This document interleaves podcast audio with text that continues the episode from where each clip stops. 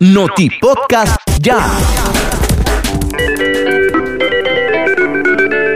Tu nueva radio ya. La Corte Suprema de Justicia y la Alcaldía de Managua iniciaron las inscripciones para la magna celebración Ya tu boda 2021 en su edición número 18. El evento más esperado por los enamorados se realizará el próximo mes de febrero bajo el lema Construyendo amor, paz y familia para todos. Participar es fácil. La pareja que quiere casarse debe traernos tres fotocopias de cédula y partida de nacimiento y tres fotocopias de cédula de sus dos testigos el gobierno de Nicaragua anunció que construirá 830 calles nuevas a lo largo del año 2021 como parte del programa Calles para el Pueblo. Como parte del programa, se inauguraron 12 calles nuevas en el barrio Sol de Libertad de Managua y en los próximos días se inaugurarán más calles en Totogalpa, Madrid y Achuapa, León.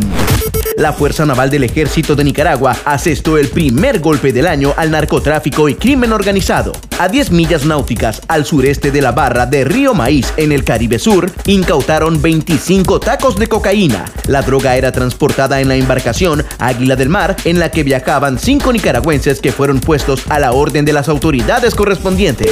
A 33 años de cárcel fue condenado Israel Torres, quien en septiembre del año 2020 asesinó a su tía Marcelina Torres en la comunidad El Limón del municipio de San Francisco Libre. Durante la lectura de condena realizada en los juzgados de Tipitapa, la fiscalía detalló que Israel Torres cometió el crimen para robarle 130 mil córdobas y 700 dólares a su víctima. El día del crimen, el condenado también hirió de bala a don José Balmaceda, quien sobrevivió al lecho de sangre.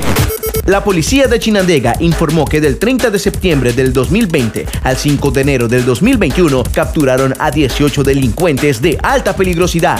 Entre los detenidos están 6 por robos con intimidación, 1 por robo con fuerza, 1 por abastecer droga, 6 por delitos contra la mujer y 4 por otros delitos de peligrosidad. Uno de los capturados es Charlie Herrera, quien intimidó con un arma de fuego al ciudadano de iniciales SAR para robarle una motocicleta valorada en 700 dólares y un celular en 150 dólares en la comarca San Benito de Chinandega. Por otra parte, en el municipio de Nueva Guinea, Caribe Sur, agentes policiales capturaron a Santos Flores y José Miranda cuando transportaban un kilo de cocaína. Los detenidos viajaban a bordo de una motocicleta en la que también llevaban un arma de fuego sin la debida documentación legal. Noti Podcast ya.